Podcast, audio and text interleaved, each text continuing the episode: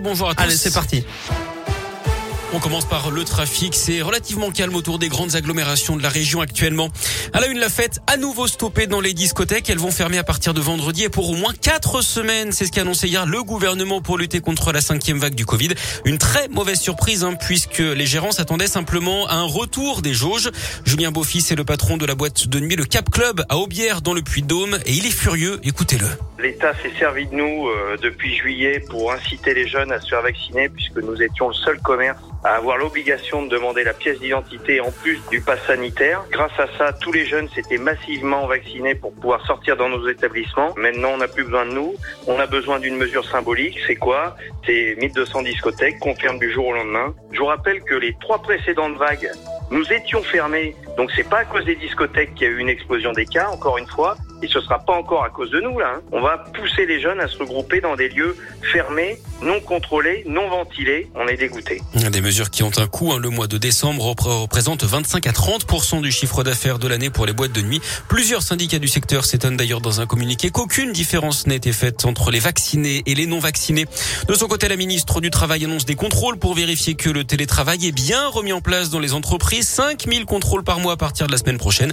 Le gouvernement demande à ce que le travail à distance soit réinstauré à hauteur de 2 à 3 jours par semaine là où c'est possible. Il y aura d'abord des mises en demeure pour ceux qui ne jouent pas le jeu avant d'éventuelles sanctions financières. Enfin, avancer l'hypothèse des l'hypothèse d'avancer les vacances scolaires n'est pas celle privilégiée à ce stade, c'est ce qu'annonce ce matin le ministre de l'Éducation alors que le masque en extérieur sera de nouveau imposé en primaire jeudi et les mesures pour éviter le brassage à la cantine mises en place à partir de lundi.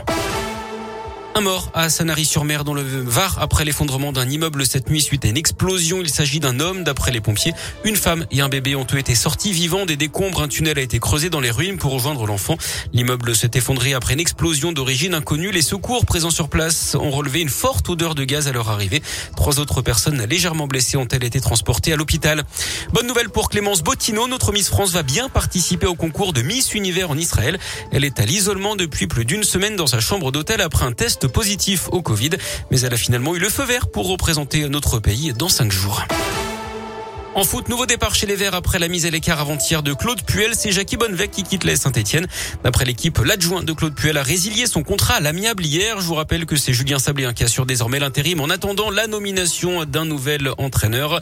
Loïc Perrin, lui, a été nommé hier coordinateur sportif de la Ligue des Champions. Ce soir, le PSG accueille les Belges de Bruges à 18h45. Et puis un mot de rugby avec un renfort à Clermont. L'ouvreur international Anthony Belot, 25 ans, s'est engagé pour trois saisons avec l'ASM. Il a été formé à Agen avant de jouer à Toulon depuis 6 ans. Il totalise également 12 sélections avec le 15 de France.